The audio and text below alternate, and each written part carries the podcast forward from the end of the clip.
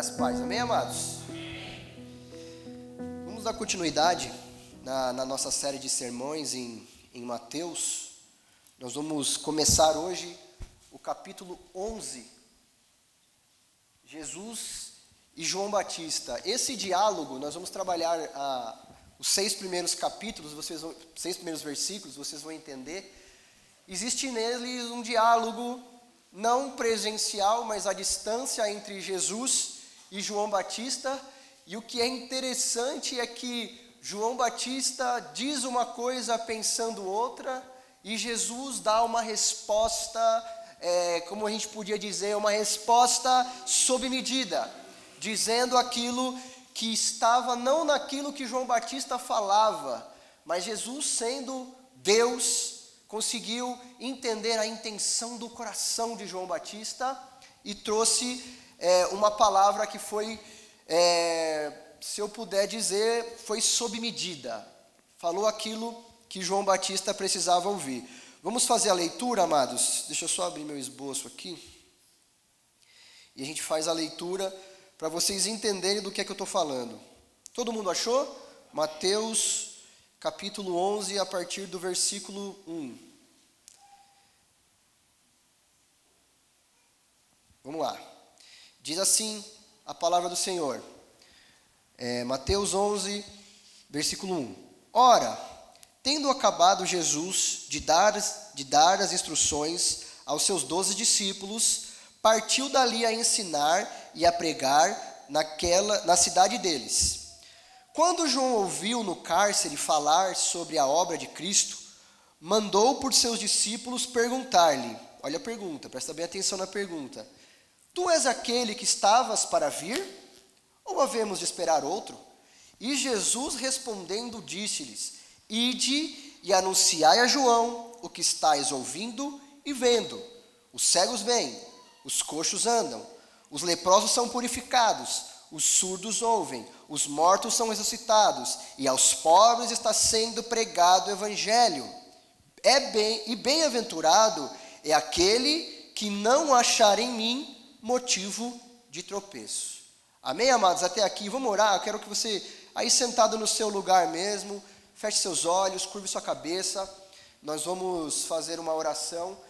E eu creio que a palavra do Senhor, através do Espírito Santo, vai ser ministrada e o seu coração vai ser impactado pelo Evangelho. Deus, nós oramos porque o Senhor é aquele que nos ouve. Nós oramos porque o Senhor, Pai, é a providência que precisamos, seja em qual for a área da nossa vida. Deus, eu quero orar nessa hora pela tua igreja, orar também por mim, para que o Senhor, através da minha vida, me use para ministrar o Evangelho, para falar a tua palavra, e que essa palavra venha produzir vida. Deus, eu te peço, abençoe, Senhor, o intelecto, o meu intelecto, para poder transmitir o Evangelho com clareza, mas também abençoa, Deus, a tua igreja, para entender a palavra, para absorver a palavra e para sermos aquilo que Tiago nos ensina, ouvintes e praticantes da palavra, porque a palavra tem poder de produzir vida, de poder, tem poder de produzir mudança, e é isso que nós estamos buscando, Senhor. Novidade de vida, transformação. Nós precisamos nos parecer com Cristo a cada dia, e é através da tua palavra, é através do teu Santo Espírito e através, Senhor, do poder que há na tua palavra, nós vamos viver a cada dia mais, nos aproximando do nosso alvo, que é Jesus Cristo. Essa é minha oração, em nome de Jesus. Amém. Amados, nós terminamos então na semana passada o capítulo 10, aonde Jesus faz um discurso que é dividido em duas partes, e a primeira parte é chamada de o discurso missionário. Jesus ele acaba de, de, de escolher os seus doze apóstolos e ele dá um discurso é, missionário, dizendo para eles o que é que eles seriam, para que eles foram chamados. E a segunda parte é o discurso de envio. Jesus diz: Olha, eu vou dar para vocês autoridade para que vocês vão no meu nome e curem enfermo, expulsem demônios. E Jesus começa a dizer quais são as consequências desse envio. E ele começa a dizer que eles vão ser levados ao cárcere, e ele começa a dizer que ele vai de cidade em cidade, ele, ele começa a alertar e dizendo: vai, vai ter casa que vai te receber, mas vai ter casa que não vai te receber, vai ter cidade que vai deixar você falar, vai ter cidade que não vai, mas é para isso que eu estou enviando vocês. E ele começa a falar de dificuldades, de recompensa. Não sei se vocês se recordam, se não me engano, há duas ou três semanas atrás, eu disse que eles seriam é, alvo de três tipos de ódio nessa, nessa missão. E o primeiro tipo de ódio que eles iriam encontrar é o ódio das autoridades. Vocês serão levados ao cárcere, vocês serão julgados. O segundo tipo de, de ódio que eles iam enfrentar é o ódio da liderança eclesiástica da época. Ele olhava para os judeus, para todos aqueles que eram líderes espirituais e diziam: eles vão te perseguir. E o terceiro tipo de ódio é o ódio da família. A, a Jesus está dizendo: é, vocês serão perseguidos pelos da casa, pais contra filho, filho contra pai. E nós vimos na semana passada, o pastor André terminou falando: não vim trazer paz, eu vim trazer espada. Sabe o que? E aí, na, na explicação do texto, na explicação, ele está dizendo que você vai precisar viver em Cristo coisas radicais. Você que estava aqui semana passada deve lembrar.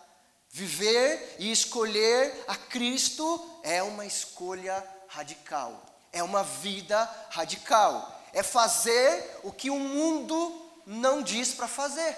É olhar para as pessoas e ser julgado como bobo, ser julgado como idiota, ser julgado como retrógrado, fundamentalista, isso não é coisa que se faça nesses tempos.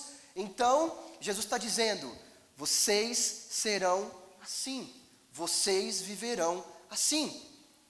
E terminando isso, eu acho muito interessante o capítulo 11, versículo 1. O versículo 1 para mim é a coisa mais maravilhosa. A gente vai, a gente vai chegar nele, mas Jesus também, ele ele começa essa essa parte que nós vamos ler, esse é, nós chamamos de perícope, é como se fosse um parágrafo.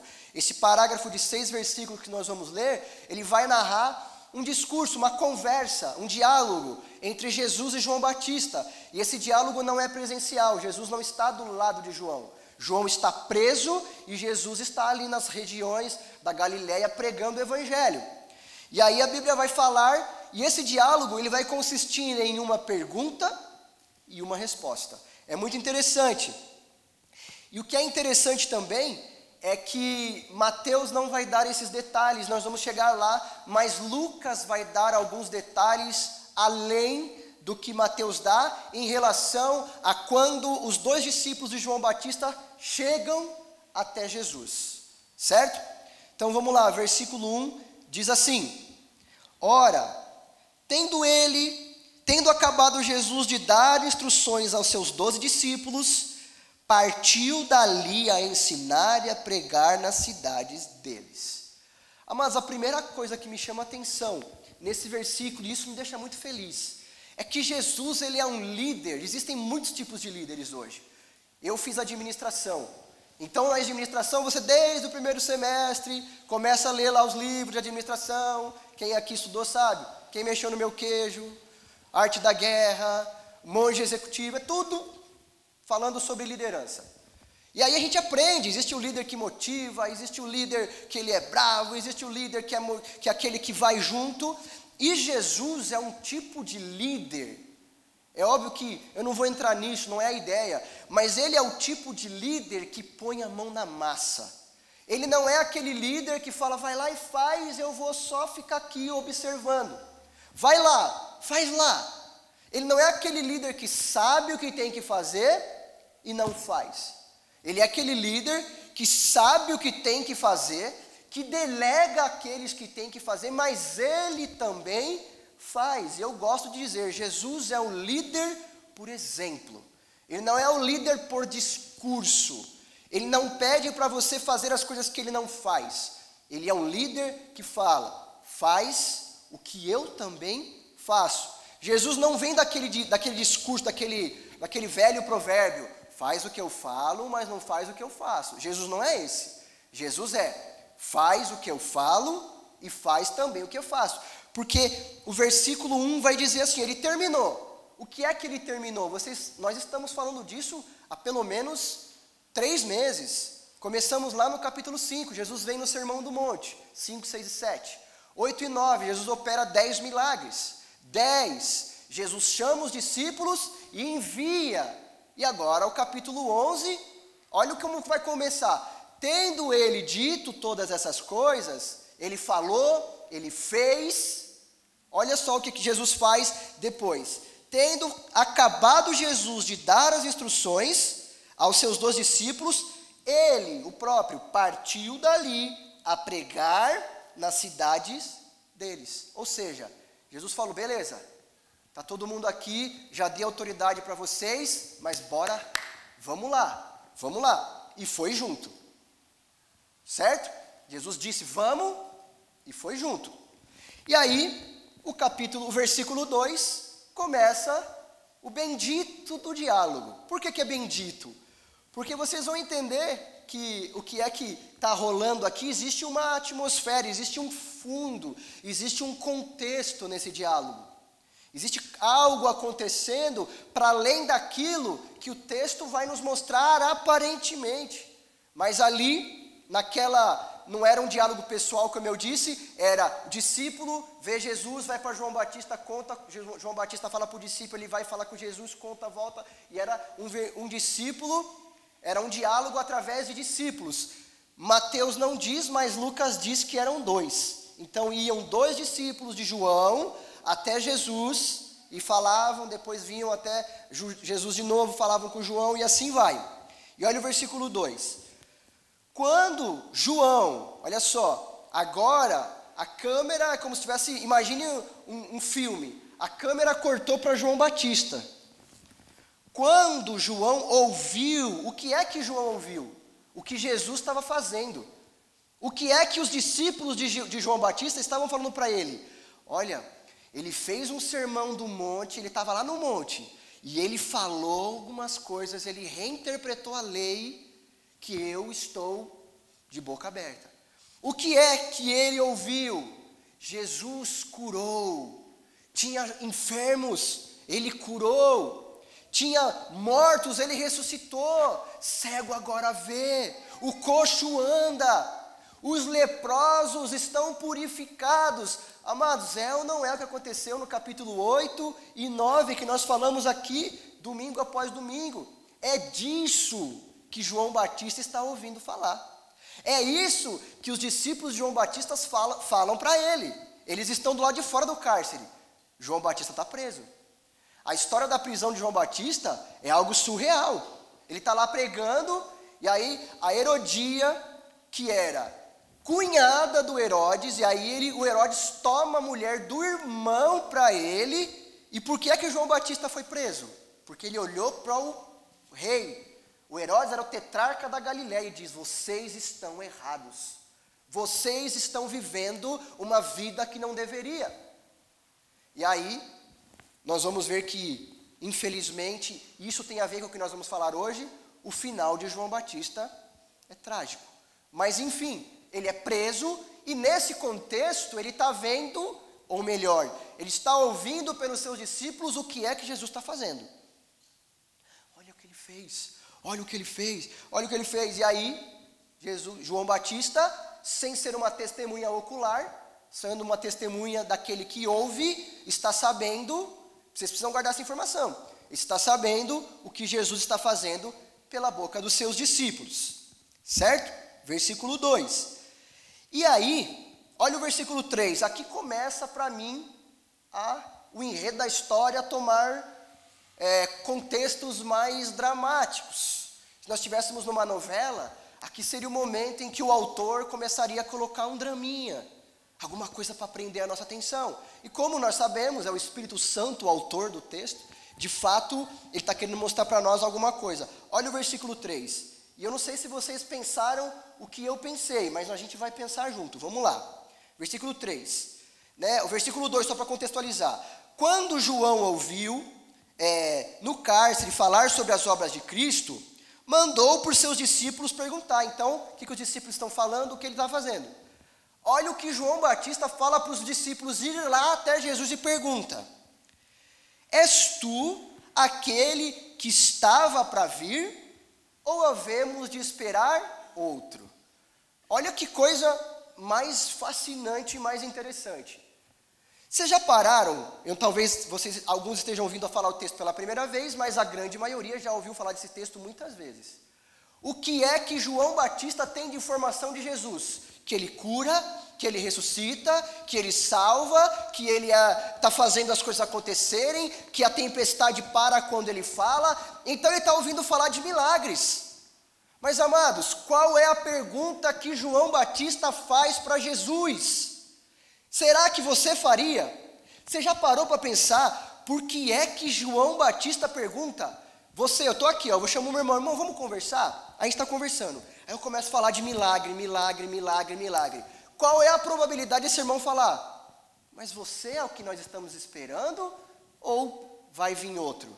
Aparentemente, a pergunta natural seria: é Ele, é o Messias. Ele veio, é aquele a quem nós devemos, a quem nós esperamos, a quem nossos pais falaram.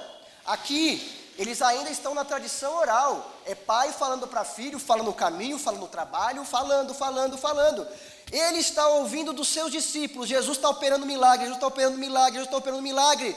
No entanto, a pergunta que ele faz, para mim, me parece muito estranha. Se você não estudar o contexto, não entender o que está acontecendo, depois de ouvir tudo o que Jesus faz, você perguntaria: Mas você é o Messias mesmo? Porque essa é a pergunta de João Batista. Quando ele diz: Você é aqueles que nós, que nós estamos esperando, ou vão vir outro, vai vir outro? Em suma, mudando assim, vamos dizer, fazendo um resumo, João Batista pergunta: Tá, milagre, mas você é o Messias? Eu não sei para vocês, mas isso me parece muito estranho. Eu não sei o que passa no coração de vocês, mas por que é que João Batista pergunta: Mas é você mesmo? Mas tá, beleza, eu estou ouvindo, você está fazendo, mas e o Messias? É você mesmo? Amados, aqui, se a gente não tiver total, é, vamos dizer assim, se você não for maduro a, a ponto para entender o que está acontecendo, João Batista está pisando na bola. Ele está sabendo, ele está vendo. E por que, que ele está perguntando isso? Mas olha que coisa interessante. A gente olha essa história da perspectiva de um servo de Jesus. A gente olha essa história da perspectiva daquele que sabe como a história terminou. A gente olha essa história da perspectiva daquele que sabe que Jesus veio, morreu, ressuscitou e hoje temos vida nele. Mas você já parou para pensar nessa história da perspectiva de João Batista? Sabe por que eu estou falando para vocês? Se você não tiver maturidade para entender o que passa com João, você não vai entender porque ele perguntou. A história que João Batista ouvia de dentro da cadeia era: Jesus faz, Jesus cura, Jesus liberta, Jesus acalma a tempestade. Mas você já parou para pensar que ele nunca, em algum momento, ele perguntou: Mas e eu? Eu estou aqui. Eu estou preso. Tá, Jesus curou enfermos. Mas e eu? Tudo bem, Jesus acalmou o mar, parou a tempestade. Mas por que, que ele não me liberta?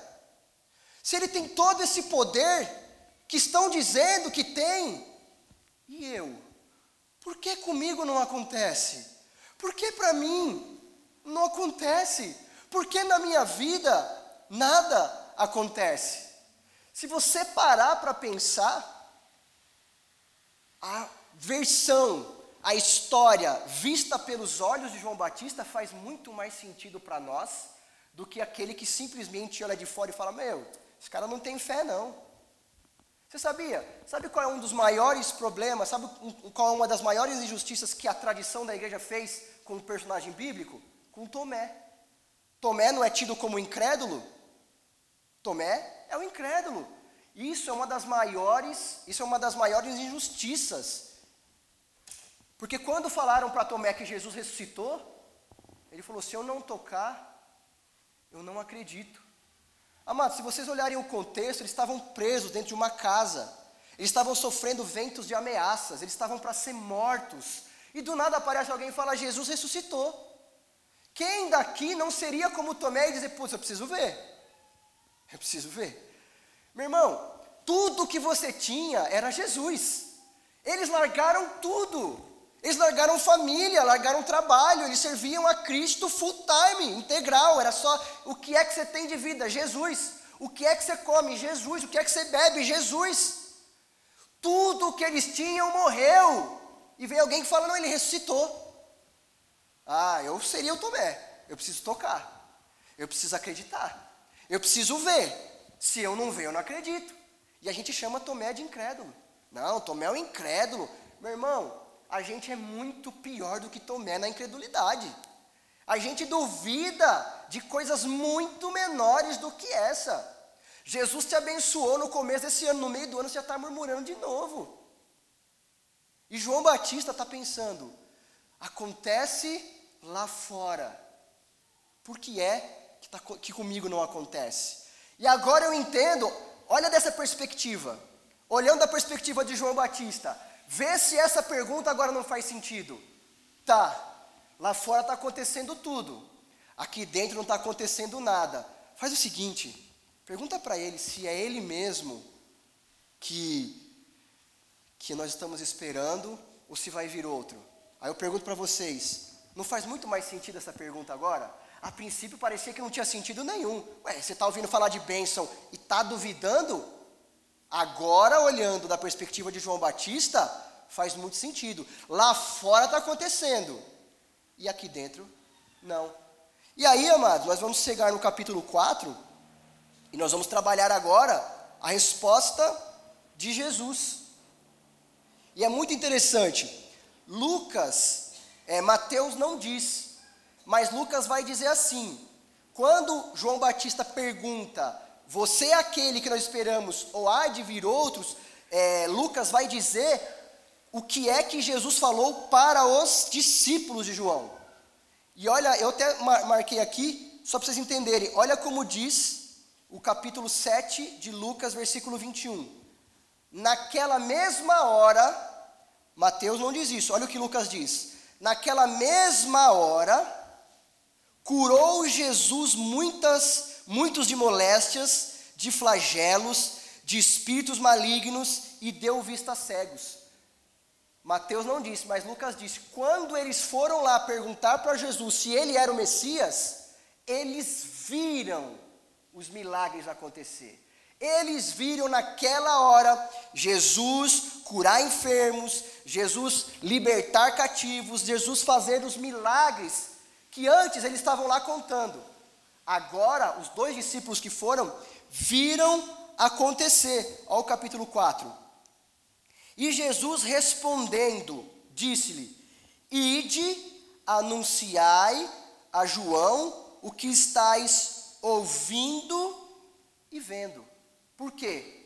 Eles eram testemunhas nesse momento ocular do que estava acontecendo. Nesse momento eu vejo aqui, amados, primeiro é a citação, a resposta que Jesus vai dar.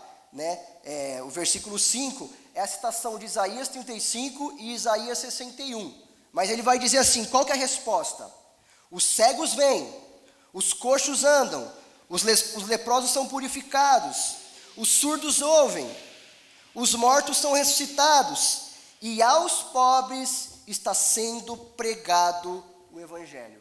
A primeira coisa que eu vejo aqui, amados, é Jesus.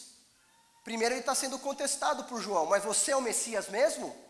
E ele responde com amor. Vai lá e fala para ele: os cegos estão vendo, citando Isaías. Amados, você pode ter certeza de uma coisa: João Batista devia conhecer de cor e salteado Isaías.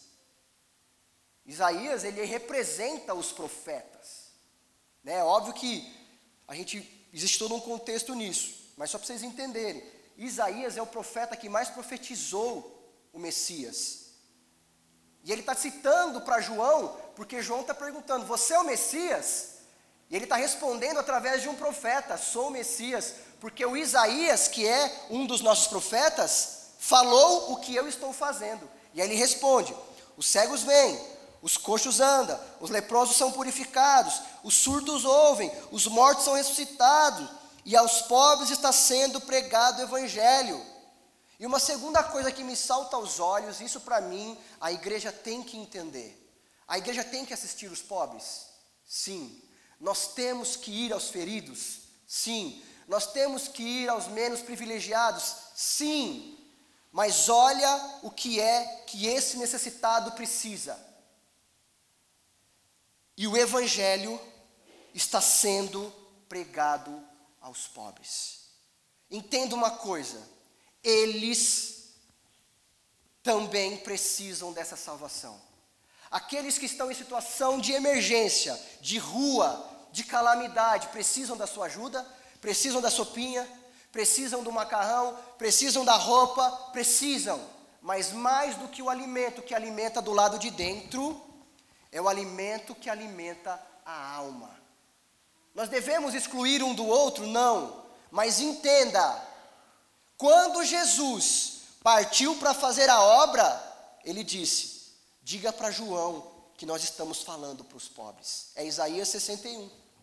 Isaías 61, versículo 1. Diga para ele que a nossa missão de cuidar, vocês já ouviram aqui, a sociedade judaica abandonava os pobres. A sociedade judaica da época, que não é muito diferente da nossa, chutava para escanteio os pobres. Mas Jesus com olhar de misericórdia, diz para João Batista: Nós não nos esquecemos dos pobres. Nós estamos, como igreja, pregando o Evangelho aos pobres. E isso é nossa missão, amados. Nós, como igreja, temos que pregar o Evangelho aos pobres. Temos que abençoá-los com roupa, com comida. Sim, é muito importante. Mas eles, mais do que a comida, precisam da palavra de Deus. Amém? Isso é Jesus falando. Jesus dizendo: o Evangelho chegou para eles. Em outras palavras, Jesus está dizendo: eu não tenho preferência mais maior por quem tem, por quem tem dinheiro. Eu quero que todos cheguem ao conhecimento do Evangelho e que todos sejam salvos. Então, fiquem tranquilos, fica tranquilo, João. Aquilo que Isaías disse que nós faríamos, nós estamos fazendo. O Evangelho chegou aos pobres. E agora, o versículo 6, para mim, é o ponto alto da mensagem. Porque Jesus, no, capítulo, no versículo 5, ele vai com muito amor, dizendo: Olha, João, os cegos estão vendo, os surdos estão ouvindo, fica tranquilo, João. Não chegou, a, a provisão não chegou aí, fique em paz. Aqui do lado de fora, aquilo que Deus disse que eu deveria fazer, eu estou fazendo. Mas Jesus interrompe nesse momento um discurso de amor para trazer uma palavra dura para João. Para trazer uma palavra de alerta, porque Jesus conhecia o coração de João Batista. Não era por acaso que João Batista perguntou: Mas você é o Messias mesmo? Porque eu não estou vendo nada na minha vida. Mas você é o Messias mesmo? E Jesus, entendendo isso, responde: Isso para mim é o diferencial. Bem-aventurado, nós, nós falamos das bem-aventuranças lá no capítulo 5. Mas aqui no, no capítulo 11, Jesus dá mais uma. Bem-aventurado, mais que feliz. Existia um contexto na época que acabou não sendo adotado por Cristo, mas esse bem-aventurado era usado para quem era próspero, era mais na, na questão de riquezas físicas. Jesus não adotou, não adotou bem-aventuranças nesse sentido. O sentido de bem-aventurança para Cristo era mais que feliz, privilegiado você. E ele diz assim: Bem-aventurado é aquele que não acha em mim motivo de tropeço. E aqui, para mim, o tema da mensagem mudou de cor, ela mudou de tema. Antes estava uma mensagem de João se lamentando e Jesus consolando, mas aqui não. Aqui Jesus foi duro. Aqui Jesus está dizendo para João, e essa é uma interpretação minha. Vou trazer para vocês aqui aquilo que eu creio que Jesus está falando. Pode ser que outro pastor discorde? Pode. O pastor Bruno é o dono da verdade? Não. Mas o que é que eu, Bruno, estou deixando bem claro para vocês que pode estar errado. Eu acredito que não, senão não traria, mas alguém pode discordar de mim. O que é que Jesus está querendo dizer para João Batista. Quando João Batista questiona Jesus, dizendo: Senhor, você é o Messias mesmo? Porque ele está dentro do cárcere sofrendo. Jesus diz assim: Bem-aventurado aquele que não acha pedra de tropeço em mim. Por que, que Jesus disse isso? Porque, para mim, em outras palavras, Jesus está dizendo assim: João, você não entendeu ainda. João, você não entendeu o que está para acontecer com você. Jesus não disse claramente, mas se nós lermos os versículos, os capítulos que vão para frente, João Batista não sai da prisão. João Batista não recebe o livramento de Deus que ele queria para viver uma vida seguindo a Cristo. João Batista não sabia, mas eu creio que Jesus sabia. Em outras palavras, Jesus está dizendo: João, você ainda não entendeu o propósito para a sua vida. João, você ainda não entendeu os meus planos para a sua vida. E vai dizer o texto: Eu bem sei os pensamentos que tenho sobre vós, pensamentos de paz e não de mal, para vos dar o fim que esperais. Jesus está dizendo, João, o que você está esperando de mim não vai acontecer. o final feliz que você está esperando, João, não vai acontecer, porque João Batista não tinha entendido.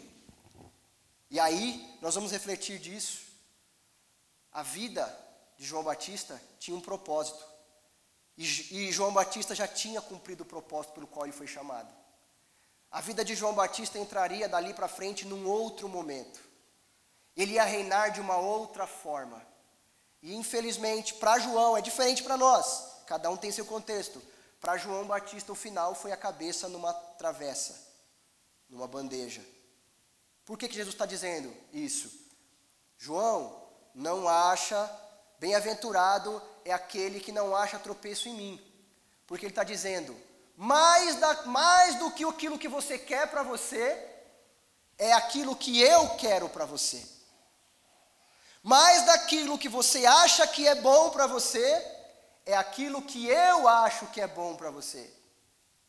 Mais do que os seus propósitos para você, são os meus propósitos para você. Portanto, João, entenda. Nós vamos refletir na semana que vem, porque daqui para frente Jesus vai fazer um discurso sobre João Batista. Maravilhoso. Ele vai dizer: nascido de mulher, ninguém foi igual a ele. João não fez um milagre.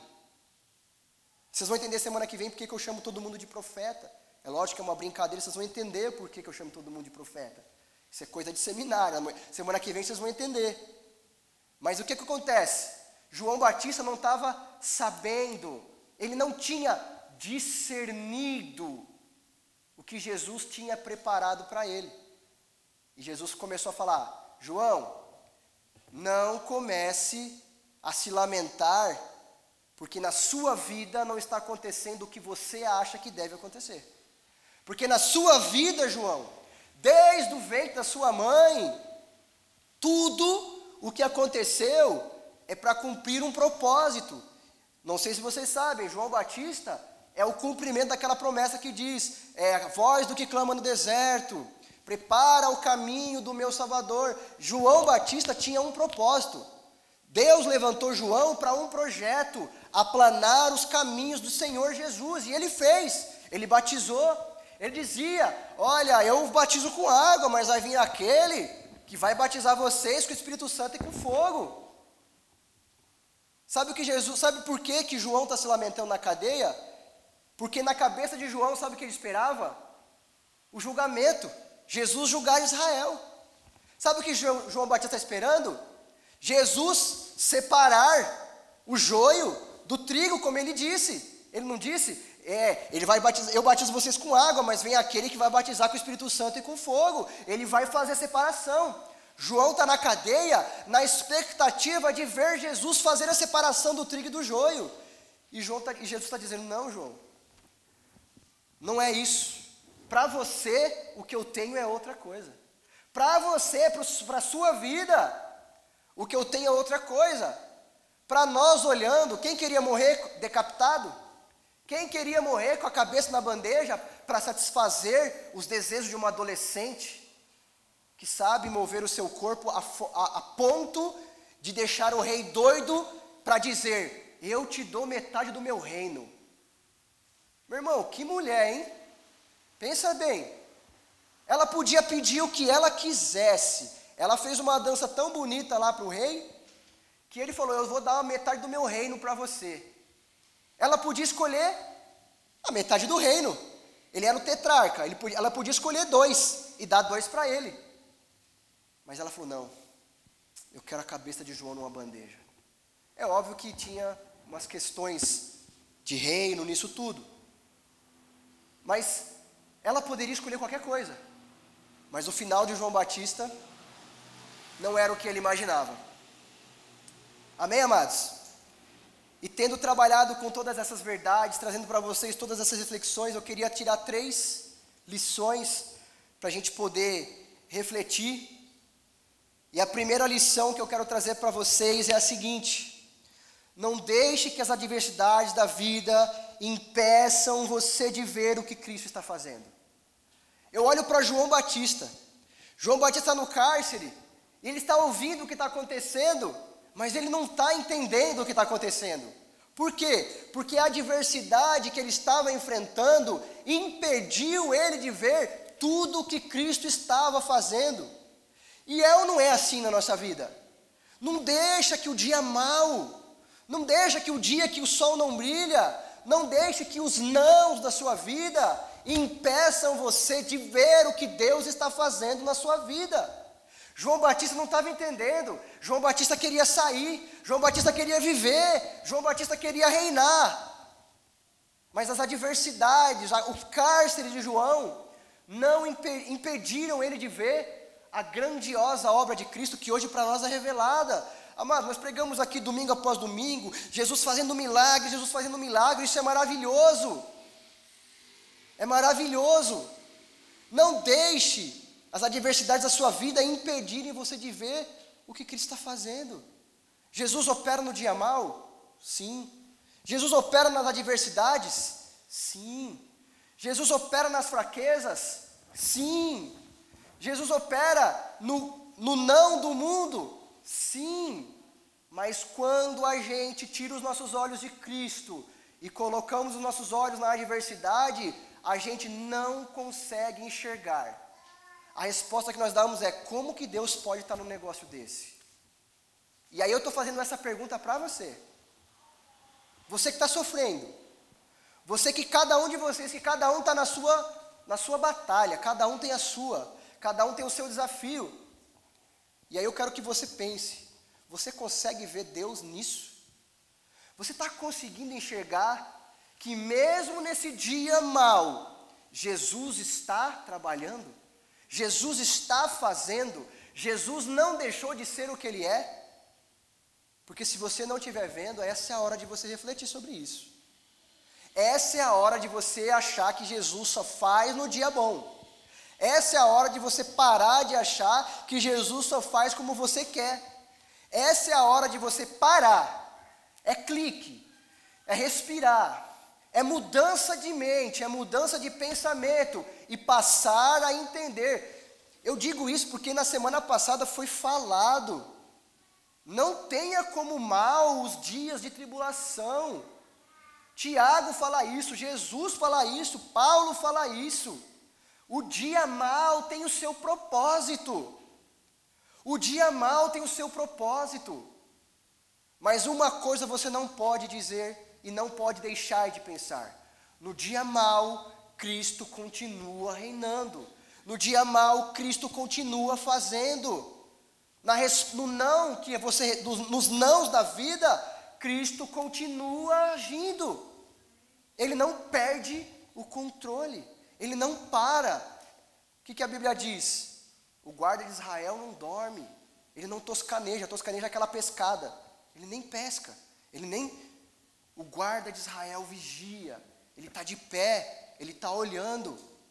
Só que a gente tem o costume de achar que Deus é bom ou não, segundo o nosso estado de espírito, segundo o dia, ah, hoje eu levantei com o pé direito, Deus está comigo. Ah, hoje eu levantei com o pé esquerdo, ah, Deus me abandonou. Jesus está dizendo, ó, se você não discernir direito o meu agir, e se você não entender que mesmo na adversidade eu continuo sendo Deus e agindo, você nunca vai viver uma vida uma vida plena, não diria tranquila, mas uma vida plena, uma vida que entende o momento de Deus. Vai estar sempre chateado, vai estar sempre reclamando. Aí a pergunta que eu faço para vocês: qual é o diagnóstico da igreja atual? Não é da IBA, da igreja. É uma igreja que se lamenta. É uma igreja que só vê a diversidade. Jesus está dizendo: saiba discernir que até mesmo na diversidade eu estou no seu, no seu meio, no meio de vocês. Certo? Não deixe que as adversidades da vida o impeçam de ver o que Cristo está fazendo. Não deixe de, não deixe que as adversidades da vida o impeçam de ver o que Cristo está fazendo. Cristo continua fazendo no dia mau. Amém? A segunda coisa, segunda lição que eu quero tirar com vocês, é uma pergunta que vai estar tá muito fora de moda, mas a gente vai refletir. Quais são, presta bem atenção, quais são os sacrifícios que você está disposto a fazer por acreditar no propósito de Deus? Olha que mensagem ruim. Olha que divisão. Nossa, isso aí é muito antigo, pastor. Como falar em sacrifício nos dias de hoje? Eu não sei vocês, mas parece que quando a gente fala, meu irmão, o que está disposto a sacrificar por Cristo? E aí não, não estamos falando de sacrifício humano. Eu estou falando o que é que está disposto a abrir mão para ser fiel. O que é que está disposto? Quando eu falo isso de Cristo, parece que está altamente desconectado com o tempo que nós vivemos. Pastor, agora não é tempo de sofrimento, agora é tempo de abundância, de prosperidade. Eu vou mudar aqui e você vai ver como vai fazer sentido. Qual é o sacrifício que você está disposto a fazer para ver a felicidade do seu filho? Olha como mudou. Já não é mais tão absurdo, já não é mais tão ridículo, já não é mais tão fora de moda. Qual é o sacrifício que você está disposto a fazer para ver a felicidade do seu filho? Amados, quantas vezes você passou a conta do mês, mas nem aqui, aqui, porque você sabia que valia a pena investir no seu filho? Para pagar a faculdade dele, talvez, para pagar a escola particular dele, talvez, para pagar um curso para ele, para fazer, sei lá, para investir na educação do seu filho. Quantas vezes você fez até o que não podia, se endividou para comprar alguma coisa para o seu filho? Quanto você está disposto a fazer de sacrifício para ver seu filho feliz? Isso tem muito contexto. Oh, olha como vai acabar. O que você está disposto a sacrificar por Deus? Olha que diferença. Por quê, amados? Porque hoje nós vivemos um tempo em que ouvir falar de abdicar, abrir mão, isso não encaixa. E outra coisa, sabe por que eu estou dizendo isso? Porque João, quando olha Jesus, ele não quer abrir mão, vamos dizer assim, de olhar para dentro dele e se lamentar e passar a olhar para Cristo o que ele está fazendo, dizer, calma aí, não está bem para mim aqui, mas Jesus, enquanto eu estou preso, tem gente sendo curada tem gente sendo é, alcançada, os pobres estão ouvindo o Evangelho, pessoas estão sendo curadas.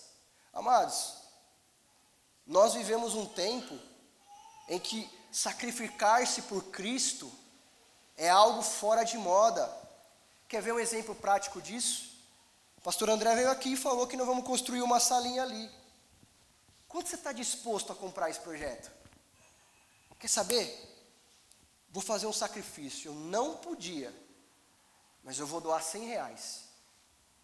Eu não posso, minha conta está no pescoço, mas eu vou doar 200 reais. Você entende?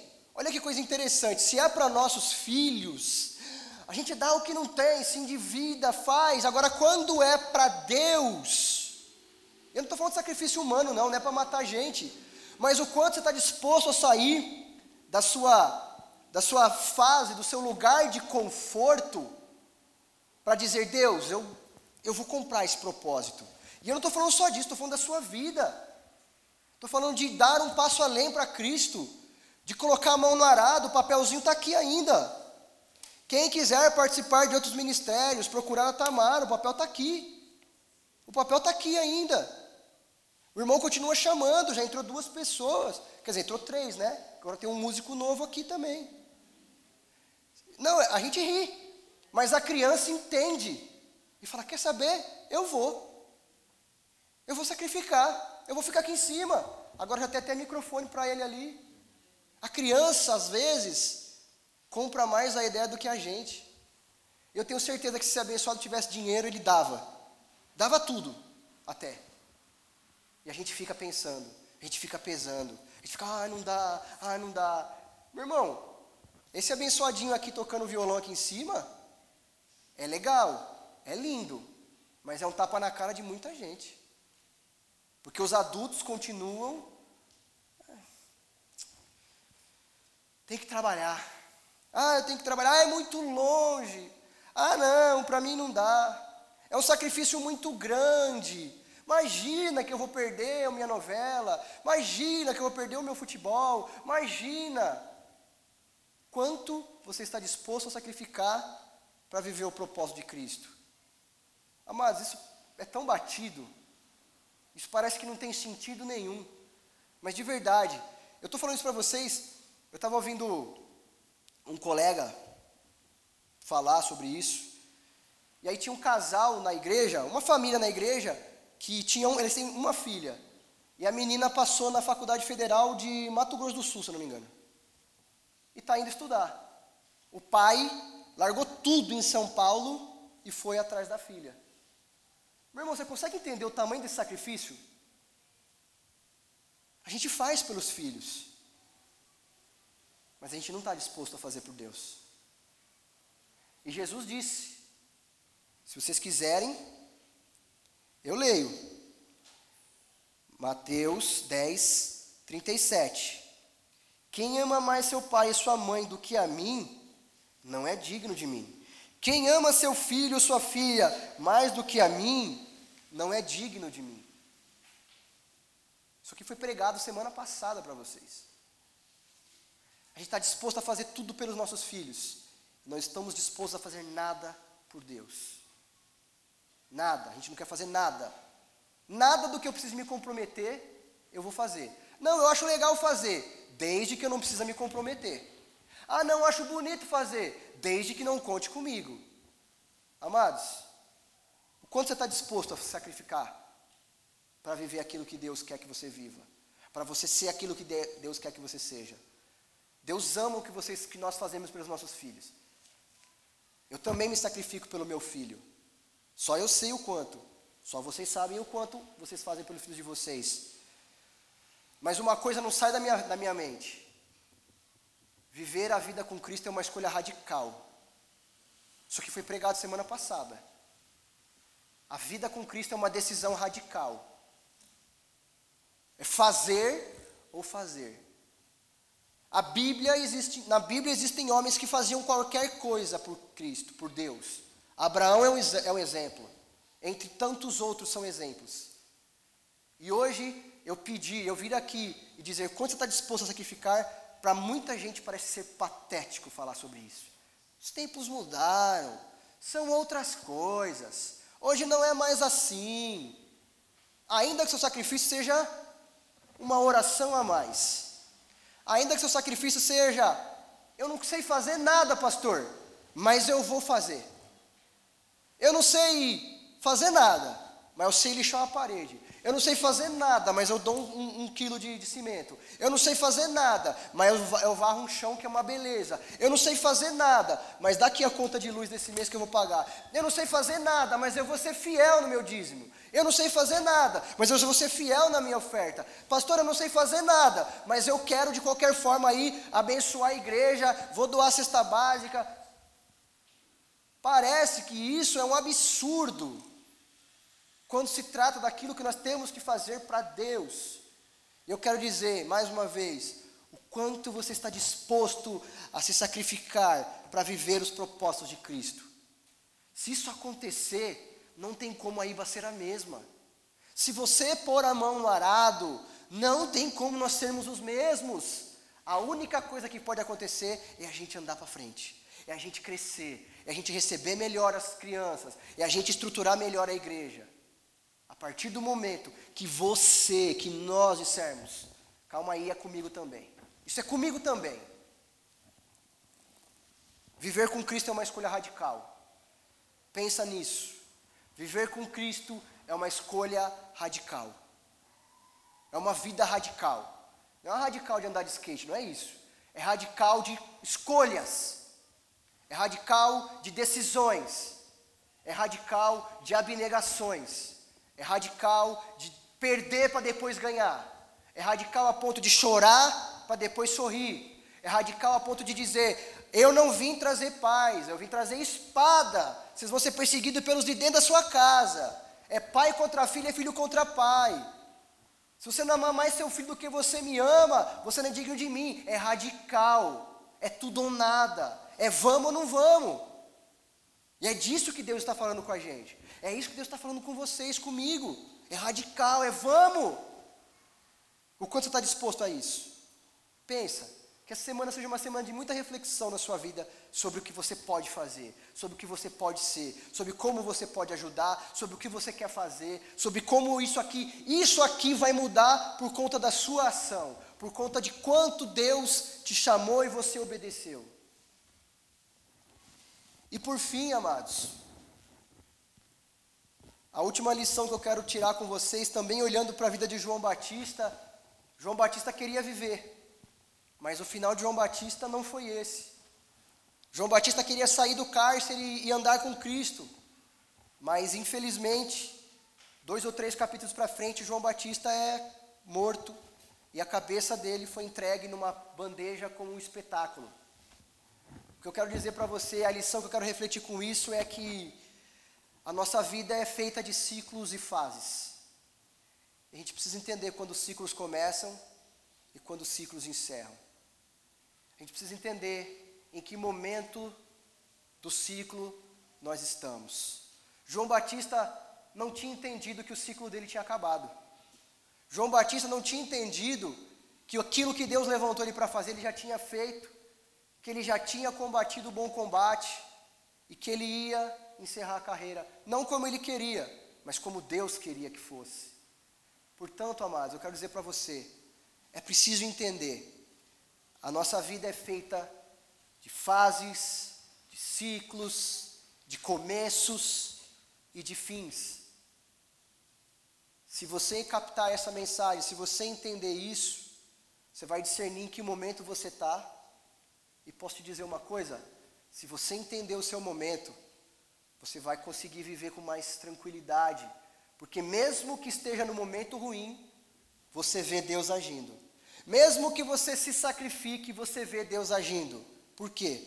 Porque você está entendendo que agora é o momento de plantar. A vida é um ciclo. A vida é fase. Agora é o momento de plantar. Mas mais para frente será o momento de colher. Você conseguiu discernir nisso tudo qual é o momento da IBA? A IBA está no momento de plantar a IBA está no momento de colher? A IBA está no momento de novas coisas ou de coisas antigas? A IBA está no momento de pessoas que é legal, mas eu, ou, ou no momento de eu vou fazer, conta comigo. Como eu disse aqui, eu não sei nada, mas isso aqui eu posso ajudar. Olha, eu não sei nada, mas eu posso, mas eu conheço alguém que conhece, que sabe.